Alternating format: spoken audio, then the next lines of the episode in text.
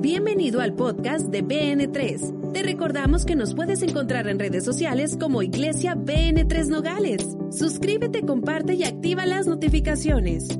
Y llegó el momento más esperado. Ahora los dejamos con la palabra de Dios. Hermosa presencia de Dios ahí en esta noche. Está Dios aquí metido. Sí. Si me pueden dar un poquito más de monitores aquí. Mi micrófono se puso como muy metálico. A ver si me lo pueden arreglar ahí un poquito. Que se me oiga la, se me oiga la voz de hombre. Ok. Gracias. Hoy, esta noche con el Espíritu Santo es muy diferente. He estado siendo desafiado por Dios a traer un tema muy por demás difícil. Así es que si tú preparas tu cuaderno, tu pluma, tu algo en que escribir, vas a ser muy bendecido eh, y que conste que estoy aquí en obediencia a Dios esta noche. El detalle es el siguiente. Eh, voy a hablar un tema que, aparte que lo están transmitiendo en vivo, dos, tres religiosos se les va a hinchar el hígado y me van a criticar los siguientes años. Pero sería deshonesto no hablar contigo lo que yo voy a hablar en esta noche. Y es que es un tema muy controversial, eh, muy sencillo, pero muy profundo y controversial la forma en que lo voy a exponer este día.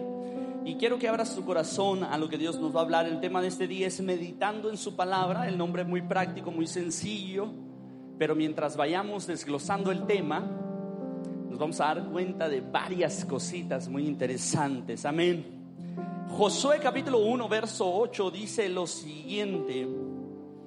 Nunca se apartará de tu boca este libro de la ley, sino que de día y de noche meditarás en él para que guardes y hagas conforme a todo lo que esté escrito, porque entonces harás prosperar tu camino y todo te saldrá bien. Ahora usted va a tener, cuando yo le diga señales de hablar, va a tener que hablar recio y al unísono para que lo oigan los que están en transmisión en vivo. ¿Todo te saldrá? Bien. Aleluya. Salmo capítulo 1, 1 del verso 1 al verso 3 dice, Bienaventurado el varón que no anduvo en consejo de malos, ni estuvo en camino de pecadores, ni en silla de escarnecedores se ha sentado, sino que en la ley de Jehová está su delicia y en su ley medita de día y de noche.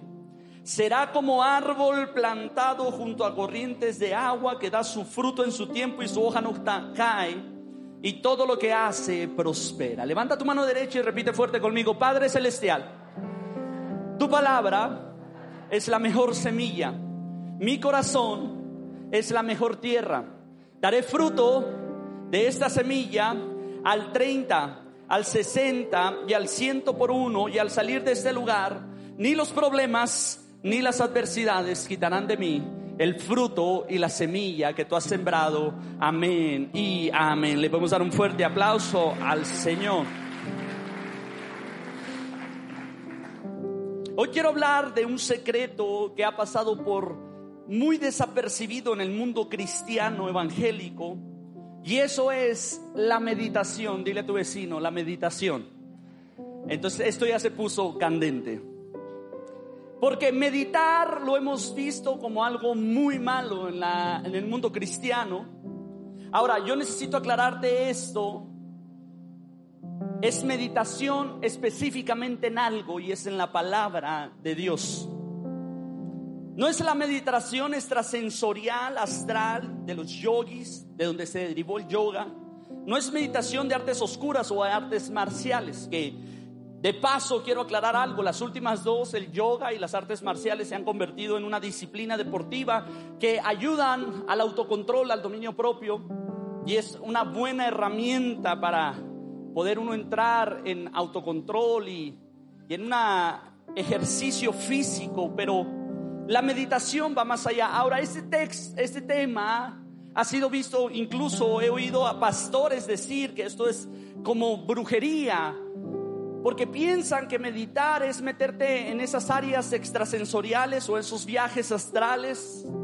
Pero hoy vengo desafiado por Dios a, a, enseñarte algo en lo cual yo estudio, en lo cual yo practico en el secreto en el cual yo lo hago allá donde nadie me ve. Hay ocasiones donde mi esposa me ve y me dice, te vas a quedar loco.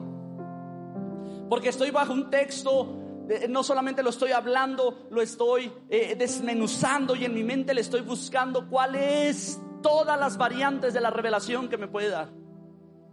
Y estoy masticando un versículo y me gusta escuchar maestros, pero no me sorprende porque el mundo cristiano evangélico hace tiempo satanizó las baterías.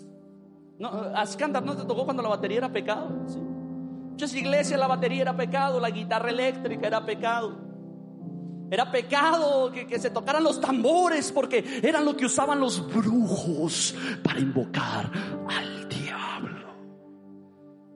Ah, usted va a encontrar videos donde hay gente que dice que cuando empieza ese ritmito de los tambores se levanta y se eleva la carne. Y, y si usted se va conectando ahorita en vivo, acabamos de tener una fiesta que duró 35 minutos, cantando, adorando, danzando, bailando, remolineando.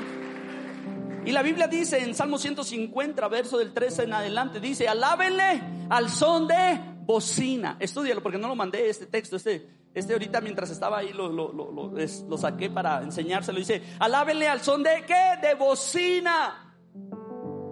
Alábenle con salterio y con arpa, alábenle con pandero y con danza, alábenle con cuerdas y flautas, alábenle con címbalos resonantes, alábenlo con címbalos de júbilo, porque todo lo que respire, alabe a Jehová.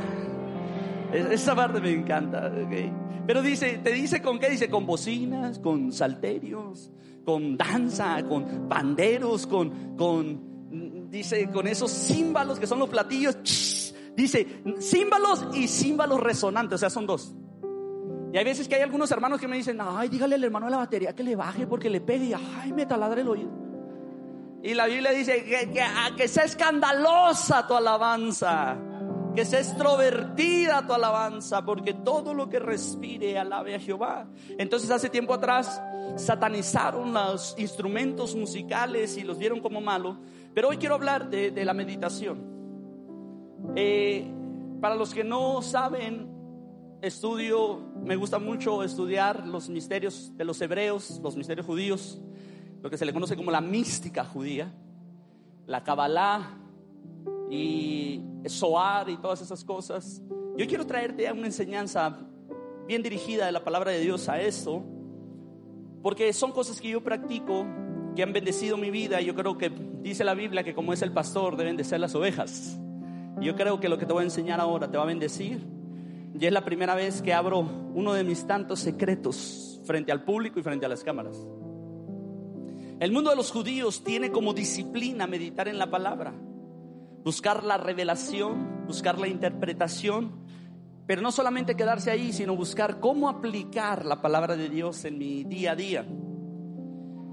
Pero la meditación va más allá, tiene que ver con aspectos impresionantes en sí misma esta meditación que nos lleva a nosotros a hacer una introspección de nuestro corazón, de nuestra mente, de nuestro espíritu, de nuestro cuerpo y analizar a profundidad en estos días. Hoy en la mañana, eh, después de estar preparando este tema, recordé algo recordé que hacía mucho tiempo que no iba a hacerme un examen médico general y en la mañana me levanté temprano y me fui al laboratorio y me hice un SMAC y, ya me mandaron los estudios y me dijeron, está bien de todo su cuerpo, desde eh, un poquito, trae ahí el colesterol alto y etcétera, etcétera, pero con un poco de alimentación y yo dije, ok, perfecto, de este me da gusto. ¿Sabes por qué? Porque la Biblia dice que todo tu ser, tu alma, tu cuerpo y tu espíritu esté irreprensible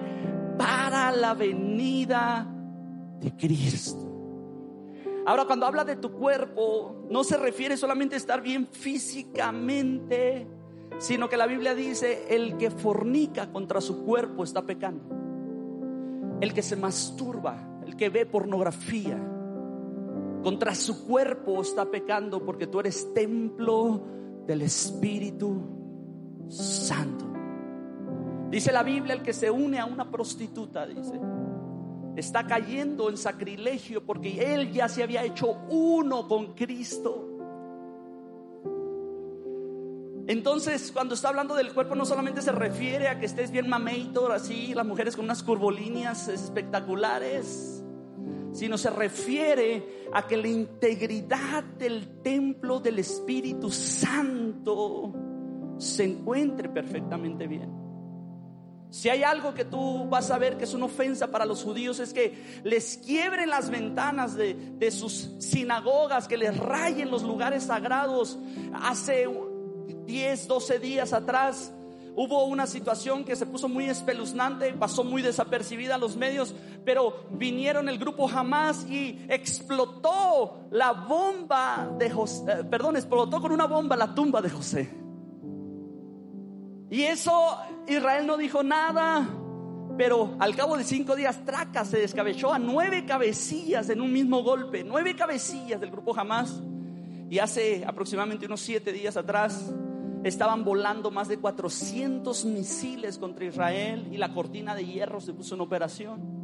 Y yo estoy muy a cargo de estar viendo esas noticias porque para ellos que tú dañes un lugar sagrado es la peor de las ofensas. Toca a tu vecino y dile, tú no puedes dañar tu cuerpo. Tú no puedes dañar tu cuerpo. Ahora, voy a hablarte de algo muy fuerte en esta mañana, porque en esta tarde, perdón, y quiero hablarte del poder de la palabra. La palabra de Dios lo dice Salmo 119 del 105 al 107. Lámparas a mis pies tu palabra y lumbrera mi camino. Juré, dice el salmista, juré y ratifiqué que guardaré tus justos juicios. Afligido estoy, afligido estoy en gran manera. Vivifícame, oh Jehová, conforme a qué?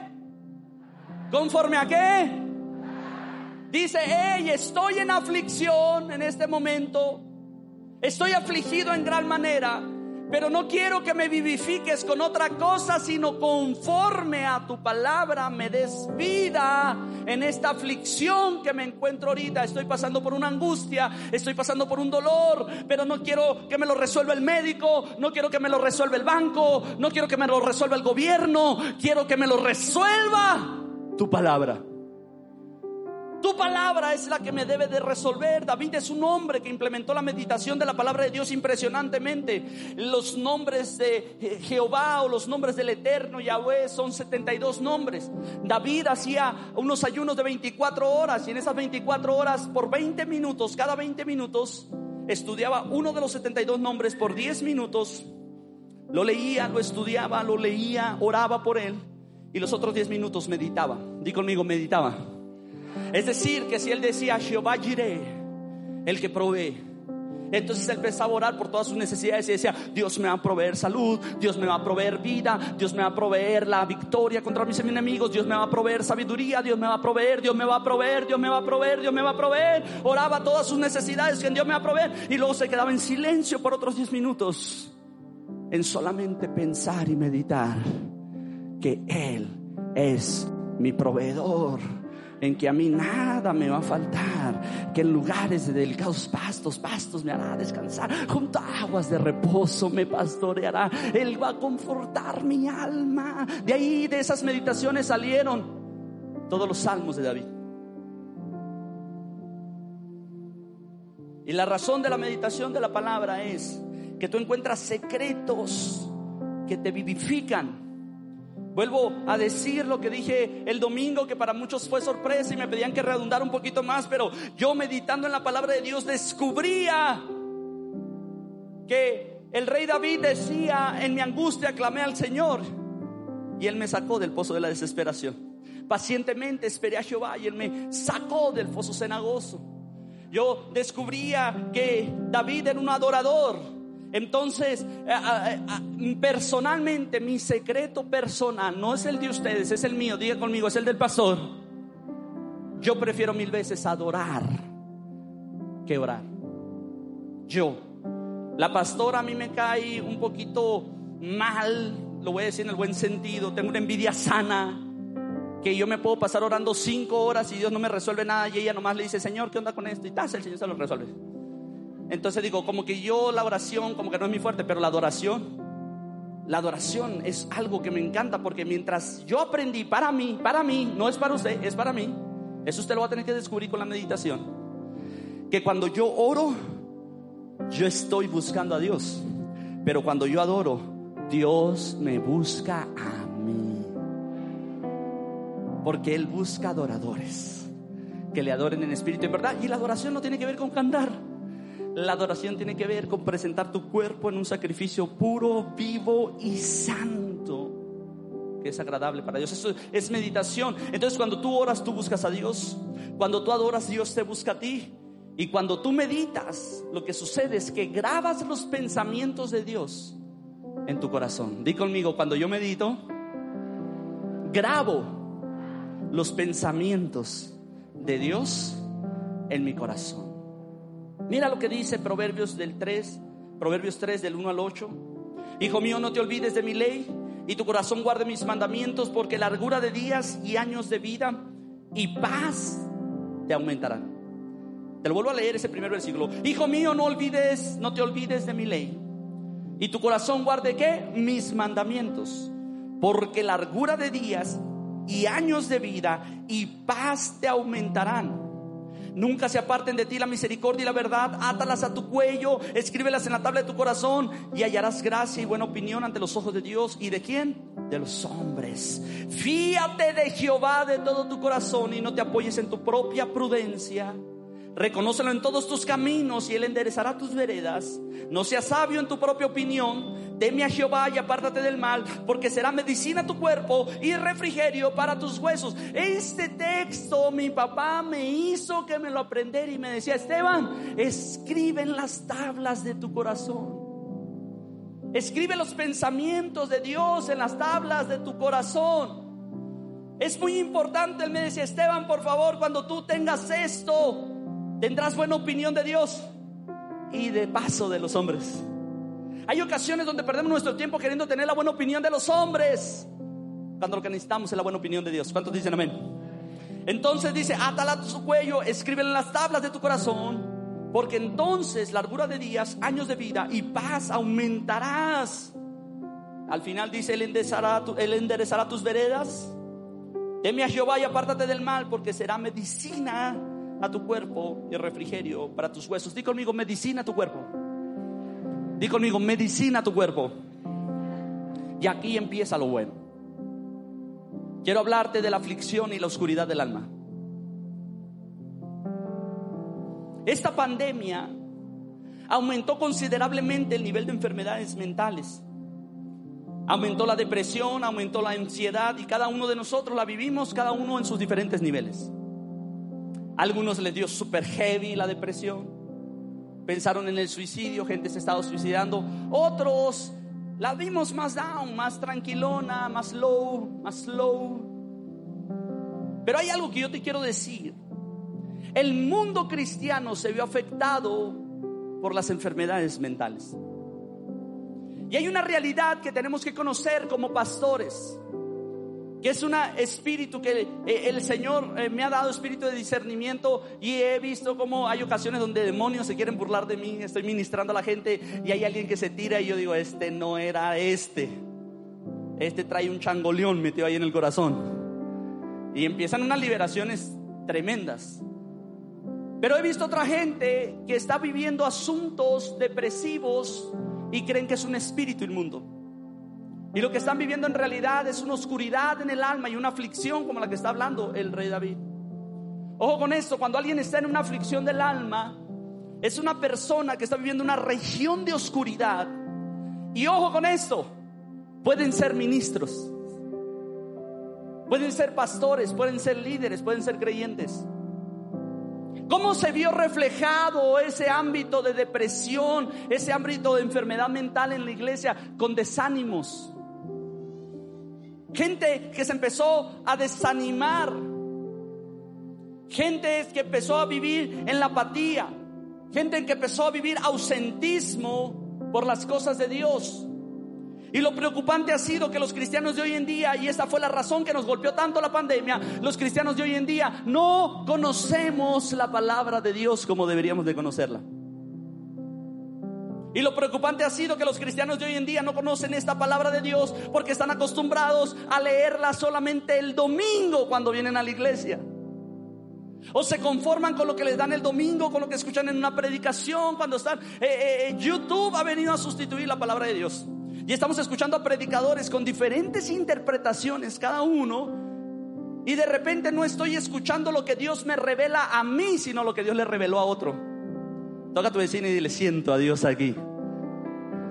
Y no es malo, yo vivo escuchando predicaciones. Los jóvenes me hablan y me dicen, pastor, que escuchan en el gimnasio predicaciones. Me la paso escuchando predicaciones, me la paso adorando a Dios. Porque me gusta conocer las opiniones, me gusta mirar, me gusta aprender, me gusta saber qué opinión tiene uno. Tomo lo bueno, desecho lo malo. Pero el problema ha sido que los cristianos de hoy en día están llenos de experiencias llenos de sueños, llenos de visiones, llenos de sensaciones, pero no llenos de la palabra de Dios. Ay, pastor, tuve un sueño. Y yo he tenido que empezar a filtrar a gente de la iglesia y hay unos que veo el don profético que se está levantando, pero necesitan ser instruidos en la palabra de Dios, pero veo otros que de repente, pastora, que no sabe qué, que soñé que lo decapitaban anoche.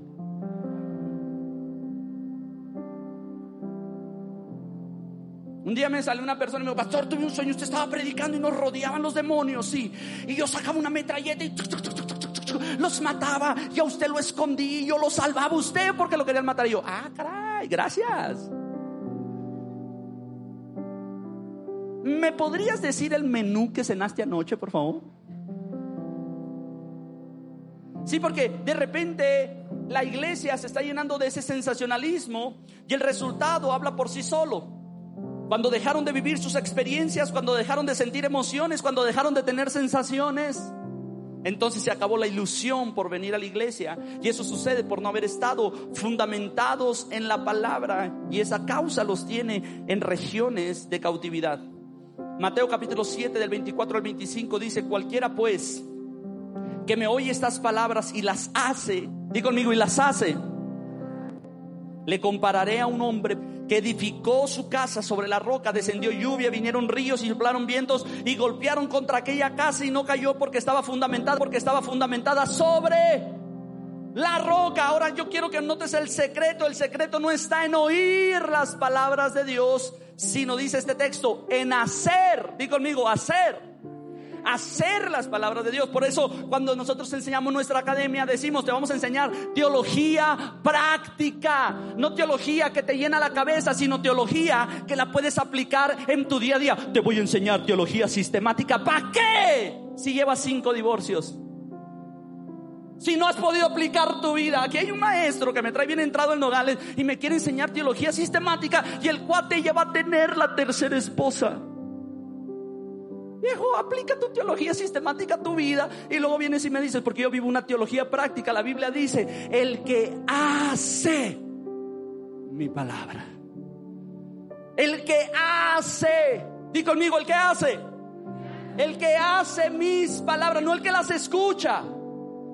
El que las hace, las pone por obra, se mortifica por activarlas en su vida. Entonces aquí me doy cuenta de algo. No se trata de guardar información, sino que estas palabras tomen forma y me den un estilo de vida.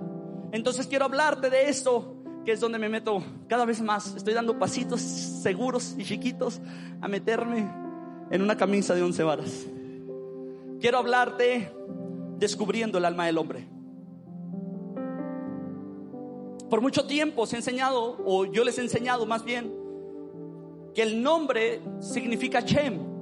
Por eso Jesús dijo, en mi nombre echarán fuera demonios. ¿Alguien ha oído eso? En mi nombre, dice Jesús. Pero cuando Jesús dice en mi nombre, dice en mi Shem. Y en mi Shem significa vibración, luminosidad y esencia. Quiere decir, aquel que viva como yo, que tenga la misma vibración que yo, que logre alinear la vibración de su alma, aquel que logre tener la luz que yo tengo y aquel que tenga la esencia que yo tengo, ese dice, él echará fuera demonios. Por eso la palabra del Señor dice, todo lo que le pidan a mi Padre en mi nombre, se les será hecho. Por mucho tiempo la religión nos enseñó a repetir como pericos el nombre de Jesús, en el nombre de Jesús, en el nombre de Jesús, en el nombre. Portarte bien deberías. Es por eso que en aquel día vendrán muchos y dirán, Señor, en tu nombre echamos fuera demonios. Por eso Pablo dice, revístanse del nuevo hombre que está hecho a la imagen de Dios. Vístanse, es como si yo me pusiera un disfraz de Jesús.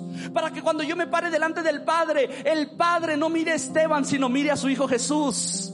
Entonces cuando yo vengo al Padre y le pido algo en su nombre, Él dice, este tiene la vibración, la esencia y la luminosidad de mi Hijo. Y como mi Hijo me está pidiendo, todo se lo voy a dar. ¿Alguien me está entendiendo? Estoy enseñándole algo. Es por eso que dicen, aquel día vendrán muchos y dirán, en tu nombre echamos fuera demonios, en tu nombre profetizamos, en tu nombre sanamos enfermos y el Padre los va a ver y va a decir,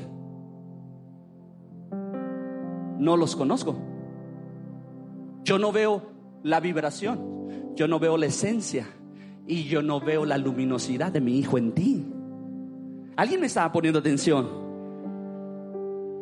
Entonces la idea no es repetir el nombre, sino vivir el nombre. Dile a tu vecino, la idea no es repetir el nombre, sino vivir el nombre. El Chem consta, consta, o el nombre consta de vibración, luminosidad, esencia. Es como decir, ya llegó Sergio el bailador. ¿Se acaban de esa? Ya llegó, ya llegó, ya llegó Sergio el bailador. Llegó, llegó Sergio el bailador. ¿Qué, qué, qué pasaba? Cuando es el nombre Sergio, la luz, la vibración y la luminosidad de Sergio cambiaban el ambiente de la fiesta. Pero ¿qué pasa cuando llega alguien que es como una patada en el hígado?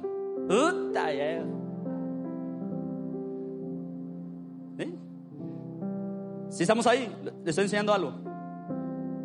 Ok, quiero avanzar. Lo voy a poner de la manera mística de los judíos para que usted me pueda entender y aquí vamos a aprender muchas cosas. Hoy, hoy no es una clase de patada voladora, hoy no es recibe. Hoy, hoy vengo a enseñar, hoy vengo como maestro. ¿Ok? Si, yo si podemos pasarlo a la mística judía, la vibración se encuentra en el corazón, la luminosidad se encuentra en el hígado, y esto es verdad, y la esencia se encuentra en el cerebro. Te lo vuelvo a repetir, el Chem de una persona, la esencia, la vibración y la luminosidad de una persona se encuentran en estos tres elementos. Esto es una verdad. Te estoy enseñando una verdad, te estoy enseñando un misterio. Se encuentra la vibración en el corazón, la luminosidad se encuentra en el hígado y la esencia se encuentra en el cerebro. Y es aquí donde quiero hablarte de algo, el cerebro. Ahí están nuestros pensamientos. Quiero mostrarte esto, en el cerebro ahí están nuestros pensamientos. Dice Proverbios capítulo 23, verso 7, pues como piensa dentro de sí, así es él. Este texto está diciendo, como el hombre piensa, así es él. Nota lo siguiente, eh, porque esto es muy fuerte lo que te voy a empezar a enseñar a partir de ahora. Fíjate la esencia, ahí está plasmada. ¿Cómo es la esencia de esa persona? Es un tranza. ¿Por qué? Porque él piensa que el que no tranza no avanza. ¿Cómo es ese hombre? Es un lascivioso. ¿Por qué? Porque en su pensamiento siempre hay lujuria, siempre está viendo a las mujeres con tentaciones sexuales. ¿Cómo es ese hombre? ¿Cómo es en su pensamiento? Así es él. Entonces es en el pensamiento donde yo tengo que darme cuenta de que necesito meter la luz de la palabra por eso, di, por eso te digo que el problema es que hay muchos cristianos que es más fuerte su pensamiento que su fe. Quiero que notes eso. Hay cristianos que es más fuerte su pensamiento que su fe. Porque hay cristianos que tienen 30 años viniendo a la iglesia, pero ellos no creen que Dios puede abrir las ventanas de los cielos y derramar bendición hasta que sobreabunde. Hay cristianos que vienen y no creen que Dios puede hacer obras perfectas. Ellos no pueden creer que la obra de Dios es buena, la, la, voluntad de Dios es buena, agradable y perfecta. Entonces tú vas a ver cristianos que tienen un pensamiento de fracaso, tú vas a ver cristianos que tienen un pensamiento de ruina, tú vas a ver cristianos que no tienen pensamientos de excelencia, tú vas a ver cristianos que no tienen pensamientos proactivos, tú vas a ver cristianos que no tienen pensamientos de ser extraordinarios y no solamente ordinarios.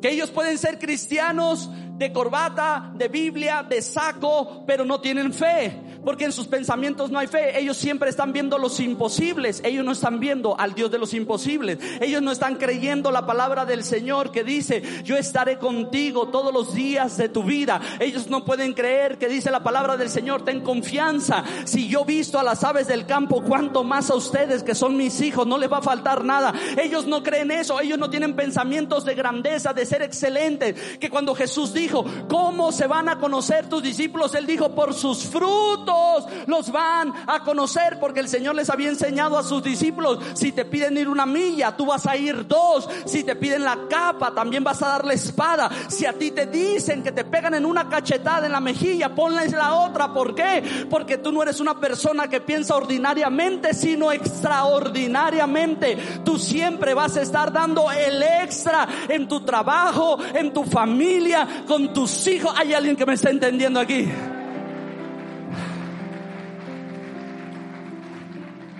Entonces vemos a cristianos que tienen un pensamiento limitado.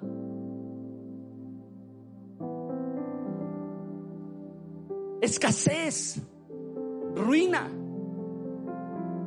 Entonces su esencia es de fracaso. Su esencia es de ruina. Por más cristianos que sean, porque es más fuerte su pensamiento que su fe.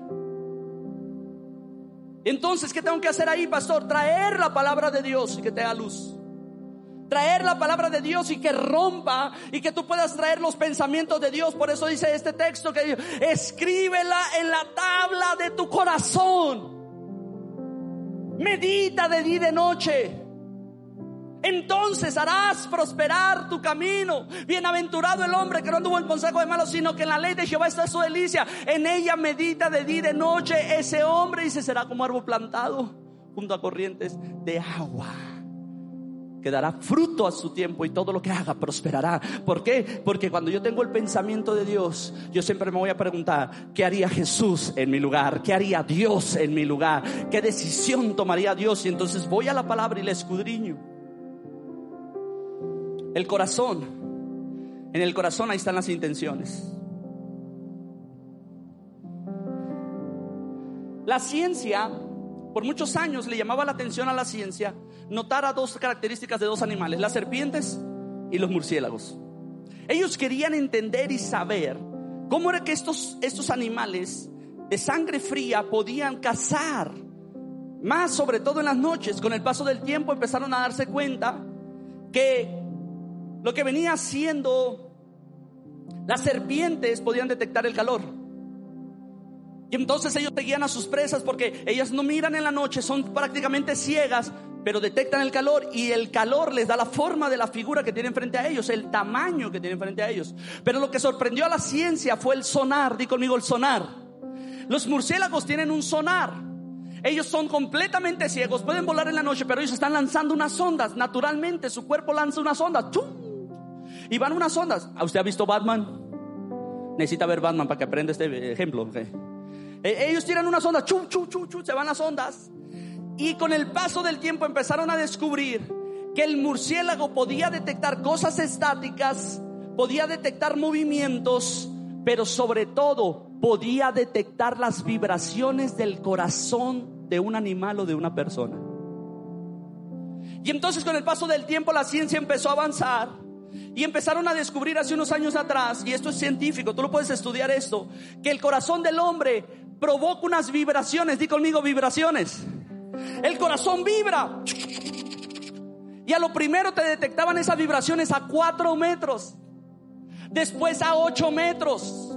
Y hoy el ejército de Estados Unidos tiene un aparato satelital que está viendo a sus enemigos desde arriba y no solamente está viendo el calor humano, sino que está viendo los latidos del corazón.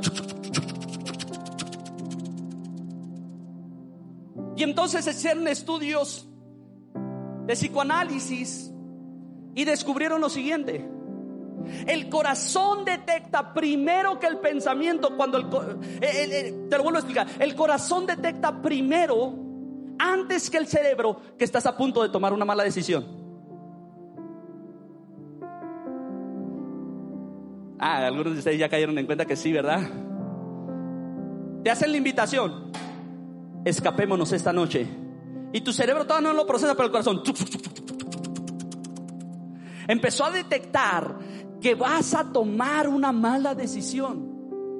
Tienes una tentación y viene la tentación sobre de ti y, y, de repente se te antoja ver pornografía. Antes de que tu cerebro piense, tu corazón hizo esto. Y el corazón empezó a latir. No sé si usted se ha fijado que compra un carro o hace un negocio de venta, compra-venta o hace una transita por ahí abajo del agua y tu corazón se viene así, afligido. Y dices, creo que la regué. Todavía no tienes la evidencia de que la regaste. Todavía no te sacan las pruebas de que la regaste. Pero en la noche no puedes dormir y dices, estoy incómodo. Algo está pasando. Ay, creo que me equivoqué con ese negocio. Creo que me equivoqué con, esa, con ese préstamo. Creo que me equivoqué con esa negociación. Creo que me equivoqué en haberle aceptado a esta persona esa visita. Creo que me equivoqué. Y el corazón está así. Porque el corazón está detectando cosas, vibraciones en el ambiente que van a perjudicar tu vida. Es por eso que la Biblia nos habla y nos enseña y nos dice, engañoso es el corazón más que todas las cosas y perverso. ¿Quién lo conocerá? Yo Jehová, fíjate bien lo que dice Jehová, yo Jehová, que escudriño qué, que pruebo qué. Ay, no, le dije que todos al unísono, ¿no? Yo Jehová, que escudriño qué. Y que pruebo qué. Para dar a cada uno según su camino, según el fruto de sus obras. Dios se mete a tu mente y dice, ah, aquí hay una tentación. A ver, la voy a sacar. Y luego empieza el corazón. Empieza a letear. Y el Señor está probando y dice, vamos a ver qué reacción va a hacer esta persona. Bueno o malo para darle conforme a sus obras. ¿Hay alguien que está aprendiendo algo esta noche? ¿Sí? ¿Le estoy enseñando algo? A mí me encanta esto, ¿sabes por qué? Porque desde que era un pequeño me metió en la cabeza mi papá y me dijo, no hay nada más fuerte.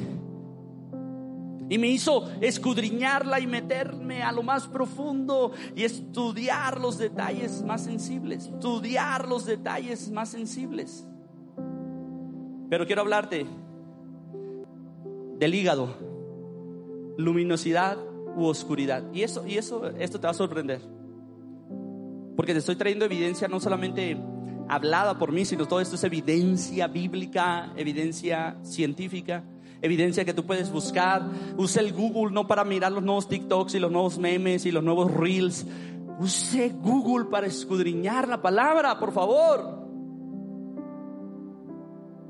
Si usted busca estudios sobre el hígado, notará que hace 10 años empezó a existir más información sobre este órgano porque era muy desconocido. Pero hay un dato muy curioso que me encantó y este es el resultado de un estudio hecho por el Instituto Español de Psiconeuroinmunología. Se lo vuelvo a repetir, psicoinmuno, no, psiconeuroinmunología. Quiere decir que estudia la mente, quiere decir que estudia las neuronas y quiere decir que estudia la inmunología o las enfermedades que pudiera traer el problema de la mente. Y esto usted lo puede buscar en internet, eh, búsquelo por favor. El estado, te voy a leer el estudio. ¿Me, permiten leerles un poquito de ciencia, lo que dice este estudio? ¿Sí o no? ¿O nos vamos ya?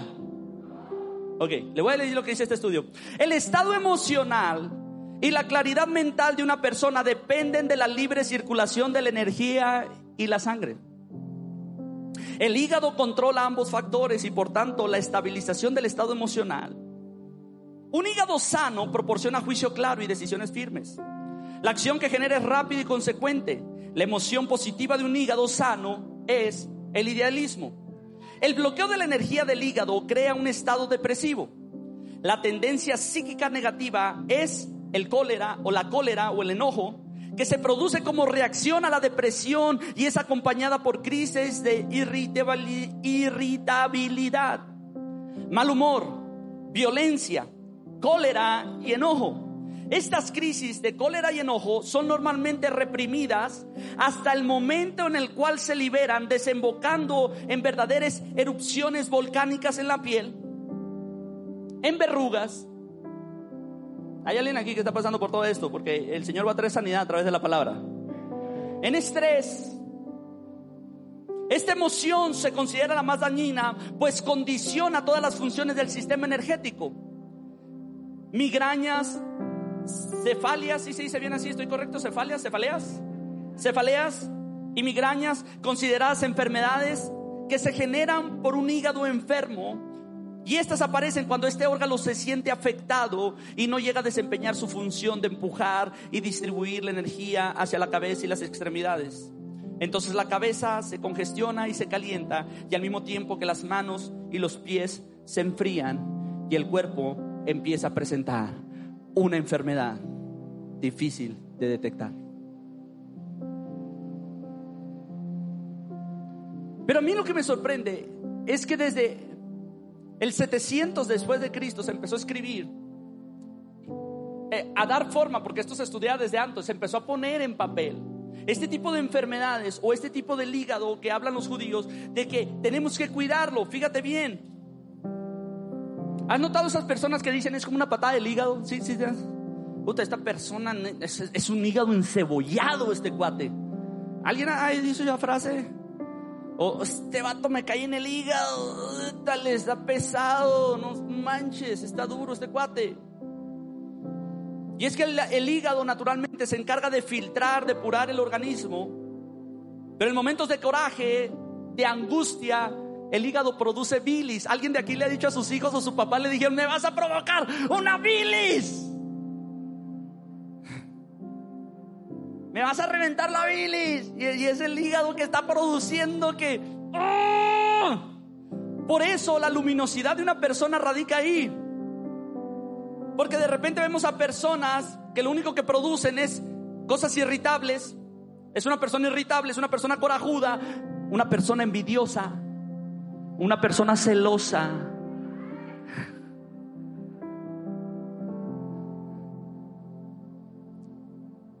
Y para los judíos es una persona con los frutos de la carne, iras, contiendas, disensiones, sectarismos, revanchismos, rivalidades, hechicerías, adulterios, fornicación. O sea, yo quiero, la ciencia hace 10 años se acaba de dar cuenta de esto y los judíos tienen toda su vida estudiando y diciendo, hey, tienes que cuidar esto que es muy vital, porque si está enfermo vas a producir cosas malas.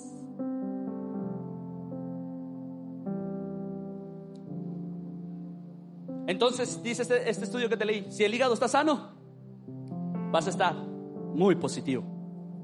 Vas a estar, dice, en constante ánimo. Lamentaciones capítulo 1, verso 20.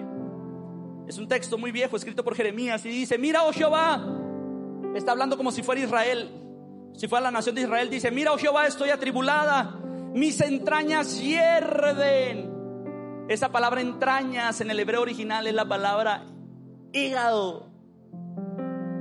Mi hígado hierve. Mi corazón se trastorna dentro de mí porque me rebelé en gran manera. Por fuera hizo estragos la espada, pero por dentro señoreó la muerte. Por eso tú vas a ver una persona que se va de la iglesia en rebelión, se va a ir enojada, hablando mal de aquel lugar que en un principio le trajo bendición. Y se van, y van así. ¡Ah! Es que te, no sabes lo que sé el pastor Esteban. Pues ven y cuéntaselo al pastor Esteban porque ni él tampoco sabe.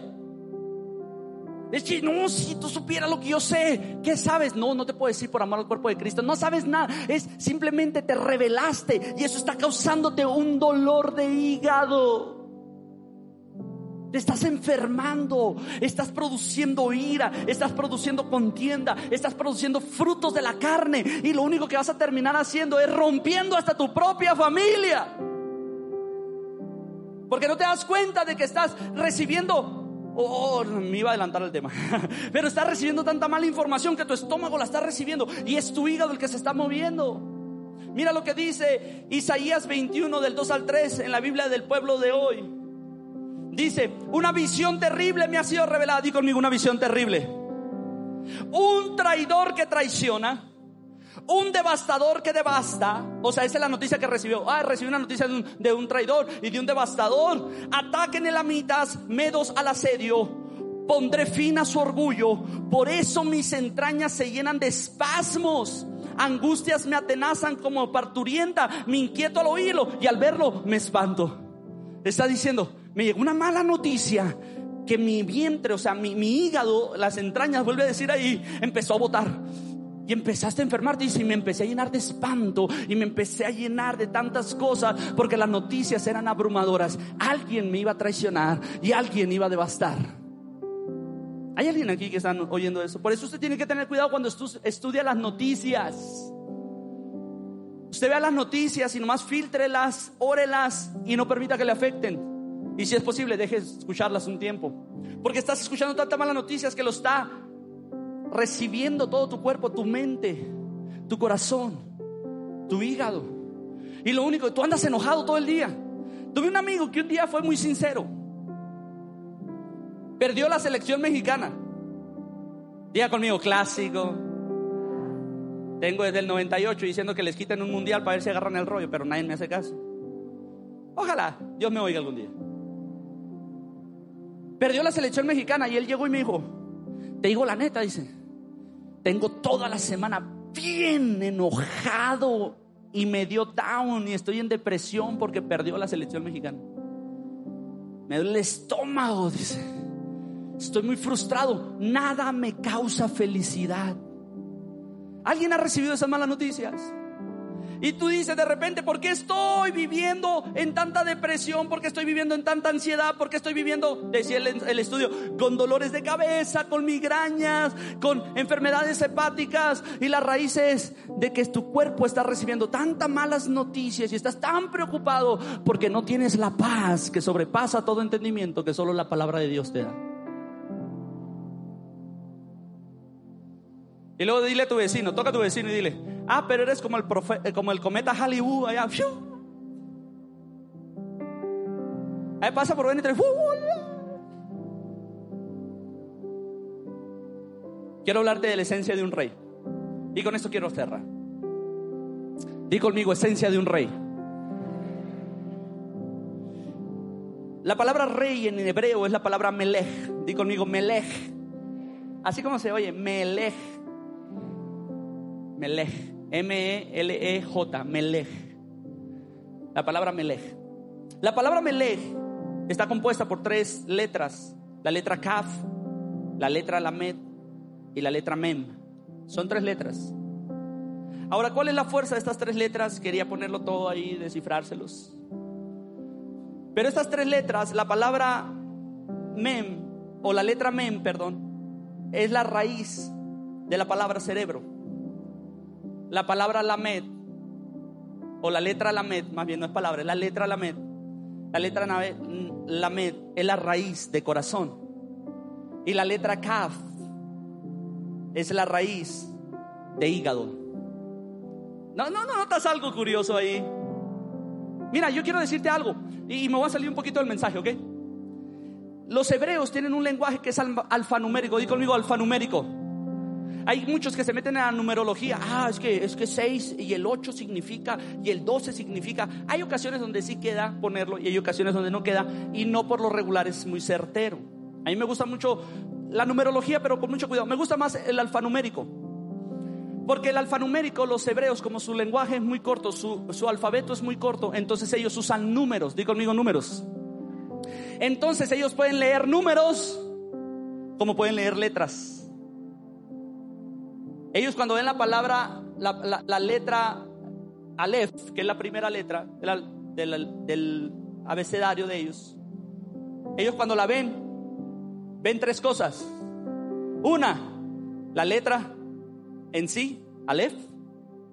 Dos, el número uno, porque es la primera letra. Y tres, la palabra Dios. Porque para ellos significa las tres cosas. Te voy a dar un ejemplo. Te puedo dar un ejemplo. Te quisiera redundar más en el tema. Te doy un ejemplo. Están los discípulos pescando, ya agüitados porque Jesús no sabe si resucitó o no resucitó.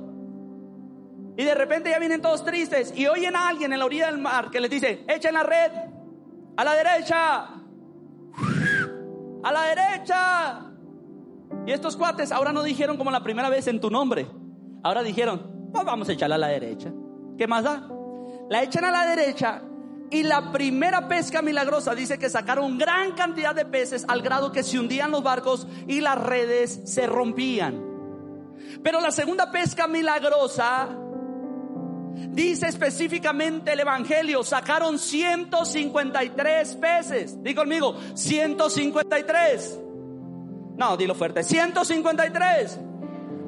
Entonces hay un hombre que está ahí contando los peces y dice, ¿cuántos, cuántos son? Y le dicen, 153. Y cuando pone 153 es el apóstol Juan.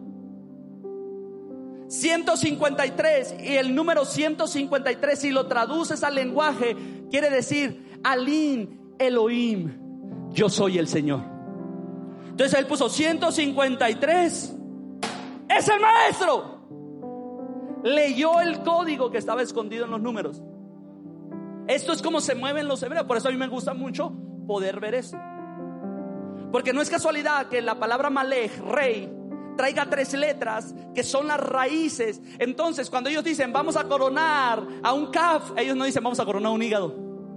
Ellos entienden, dicen, ah, vamos a coronar un rey. Cuando ellos ven, vamos a coronar un lamed, ellos no dicen, ah, vamos a coronar un corazón. Ellos dicen, no, eh, eh, es que esas letras, esas tres letras pertenecen a la palabra rey. Vamos a coronar a un rey. Ellos no dicen, vamos a coronar un mem. Ellos dicen, ah, eh, no vamos a coronar un cerebro, dicen. No, dicen, vamos a coronar un mem, vamos a coronar a un rey. Porque tiene esas tres palabras. Entonces, ¿qué es lo que te quiero decir? Que cuando tú ves estas tres letras, no es casualidad de que esas tres letras sean la misma raíz para rey, sean la unificación de la palabra rey, malej, pero al mismo tiempo sean las raíces de cerebro, corazón e hígado. ¿Y qué es lo que sucede aquí? Esto es importante, porque lo que dice la Biblia es, sean como reyes. Dice, yo llamé a una nación para que sean mis reyes y sacerdotes para siempre. Hay alguien aquí que me está entendiendo. Lo que la Biblia dice, yo haré un pacto con ustedes y les daré mi nombre. ¿Para qué? Para que ustedes sean una nación de reyes. Entonces, ¿qué es reyes? Que mi mente, mi corazón y mi hígado tienen que estar alineados al Cordero. Entonces, nota lo siguiente. Dice el texto en Proverbios 25, verso 2, y le voy a pedir a los músicos que pasen. Gloria de Dios es encubrir un asunto, pero honra del rey escudriñarlo. Cuando tú traes tu Biblia y tú la abres y la empiezas a escudriñar. Y la empiezas a ojear, tú no sabes cuántos secretos Dios tiene para ti ahí, que Dios ocultó asuntos de tu vida personal en ese libro, que Dios encubrió asuntos. Pero a mí lo que me encanta es, y con esto quiero cerrar, porque Dios está levantando un militar como líder de una nación. Y le dice en Josué capítulo 1, verso 8, nunca se apartará de tu boca este libro de la ley, sino que de día y de noche meditarás en él, para que guardes y hagas conforme a todo lo que de él está escrito, porque entonces harás prosperar tu camino y todo te saldrá bien. Ojo con esto, Josué era un hombre acostumbrado a la espada acostumbrado a la guerra, acostumbrado a conquistar, pero ahora ya no le toca ser el soldado que recibe órdenes, sino el líder que va a dar las órdenes. Y el Señor le empieza a decir, necesito tu mente, necesito tu hígado, necesito tu corazón lleno de mi palabra. Necesito que lo que vas a hacer de ahora en adelante, tú sepas que yo voy a estar contigo como estuve con Moisés. Pero la única condición es que nunca se apartará de tu boca este libro de la ley. De día y de noche vas a meditar, te lo vas a meter en el cerebro, te lo vas a meter en el corazón, te lo vas a meter en el hígado. ¿Sabes por qué? Tú dices, pastor pastor, ¿qué tiene que ver el hígado con el aprender? Mira lo que dice la palabra del Señor en Salmo 19, verso 14. Sean gratos los dichos de mi boca y la meditación de mi corazón delante de ti, oh Jehová, roca mía y redentor mío. Que cuando viene una mala noticia, tú dices, yo voy a meditar en tu palabra y tú vas a ser mi salvación, tú vas a ser mi roca. Ahí voy a tener delicia mientras en el mundo hay malas noticias. En mi meditación me voy a deleitar en ti. En mi meditación mi corazón será agradable a ti y los dichos de mi boca. Es por eso que Filipenses capítulo 4, verso 4, verso 8 y verso 9 dice, regocíjense en el Señor siempre. Otra vez les digo, regocijaos. Pero nota lo que dice. Por lo demás, hermanos, todo lo que es verdadero, todo lo honesto, todo lo justo, todo lo puro, todo lo amable, todo, todo lo de buen nombre, si hay virtud alguna, si algo es digno de alabanza, en esto piensen. Y aprendáis y reciban de mí, y lo que viste de mí, vistes en mí, y esto haced. Y el Dios de paz, ¿sabes por qué no tienes paz?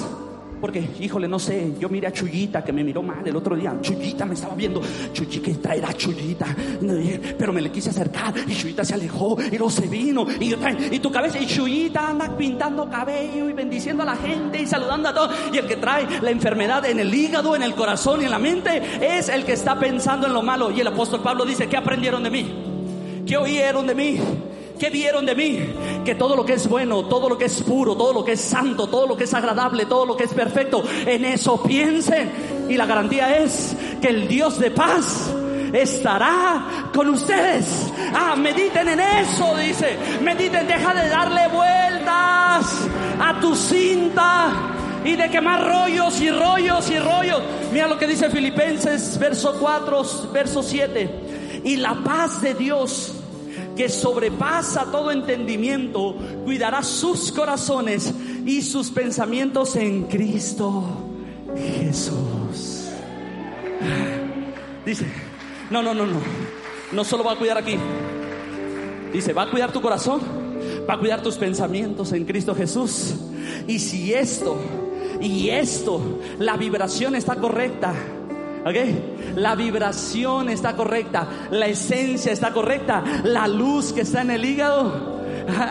Ay, no, ya llegó, ya, ay, no, no. Ya llegó el Max. Vieras qué bien se siente piensa bien, habla bien, la paz de Dios está con él, le guarda el corazón, le guarda el pensamiento y el hígado que tiene nos hace remolinear a todos. Ay, yo no sé si hay alguien aquí. Ah, sí, tenemos nuestro Sergio el bailador aquí también. Ay, yo no sé si hay alguien que me está. Ah, alguien está aquí. Voltea con tu vecino y dile. Dile, se te está quemando la cinta. Eh, y no sé en el trabajo qué va a pasar. Es que el jefe, no, todos son broncas y todo. Y, tú no ves cuando cristiano mira, estoy harto del trabajo, no quiero saber. Mi hijo, ¿cómo te fue en el trabajo? No me preguntes, estoy harto, no quiero saber. Amó la maldición y esta le sobrevino. Despreció la bendición y la bendición se alejó de él. Mi hijo, ¿cómo te fue en el trabajo? Hubo broncas, pero mañana en el poder de Jesús lo resolvemos. Ah, voy a disfrutar mi casa, voy a estar bien, no lo tiene que pagar mi esposa, no lo tienen que pagar mis hijos. La paz de Dios cuidará mi pensamiento y mi corazón en Cristo Jesús. Hay alguien que tiene que darle fuerte aplauso. Salmo 104, verso 34. Quiera Él, quiera Él Ah, vamos, es, esto debemos, es una oración que debemos hacer nosotros.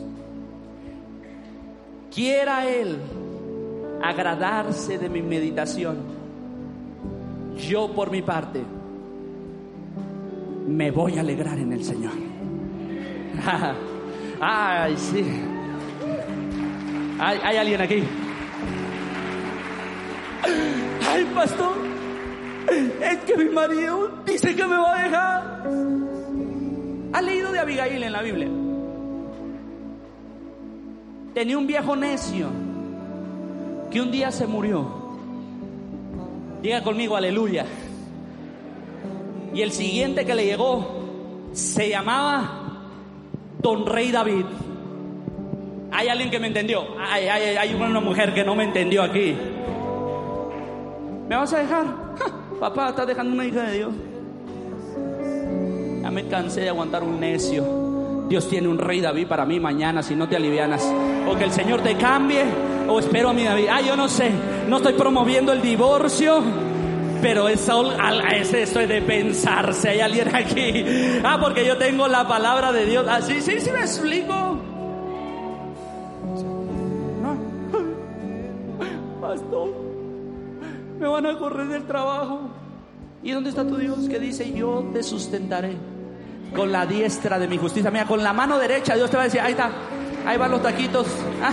Ahora salió los de la salida, mañana los del Cora mañana te voy a llevar al trocadero, sí. Y el domingo terminamos en el Mochomos, en Hermosillo. Ah, eh, porque yo cuando doy, doy bien. Ahí hay alguien, no sé si hay alguien que me entiende. Cuando yo puedo confiar en la palabra, dice que Él se agrade de mi meditación. Mientras el mundo se hunde, yo medito en su palabra. Mientras el mundo se hunde, yo estoy en Él. ¿Y sabes qué va a pasar? Mi mente, mi corazón y mi hígado van a estar sanos. Yo no voy a estar enfermo. Yo estaba bien preocupado por la salud de mi papá. Y volteé con mi esposa y le dije, te voy a decir algo. Mi papá es la primera vez que está en el hospital. Y mi suegro, bendito Dios, son bien longevos los almejos. Sí. Declaro que mis hijas van a ser el doble de sanos porque ahora está la, está la bendición de Cristo en ellas. Yo no me puse a ver, ay, le salieron unos tumores a mi papá. Y si yo también tengo cáncer. Yo tomé lo bueno en todo lo bueno, en todo lo puro, en todo lo santo, en eso voy a pensar. Y el Dios de paz va a estar conmigo. El Dios de paz me va a bendecir. Hay alguien que se tiene que poner de pie y darle un fuerte, pero fuerte, pero fuerte aplauso a la palabra de Dios porque la palabra de Dios te sana, la palabra de Dios te guarda, la palabra de Dios te prospera, la palabra de Dios te da vida, la palabra de Dios te da claridad, la palabra de Dios trae luz, lámpara es a mis pies tu palabra y una lumbrera mi camino, dice, ay, vamos, levanta tus manos y dile Señor, yo te anhelo conocer.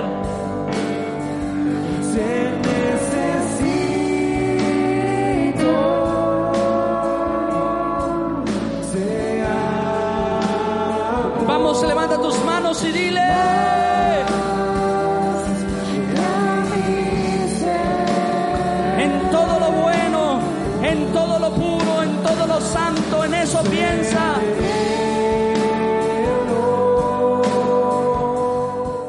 Deseamos que esta palabra haya sido de bendición y oramos para que dé fruto en tu vida. Comparte este podcast con tus amigos y familiares. Recuerda que puedes encontrarnos en redes sociales como Iglesia BN3 Nogales. Danos tu like, suscríbete y activa las notificaciones para que no te pierdas los nuevos episodios y las transmisiones en vivo de nuestros servicios. Esperamos y sea de gran bendición. Hasta la próxima.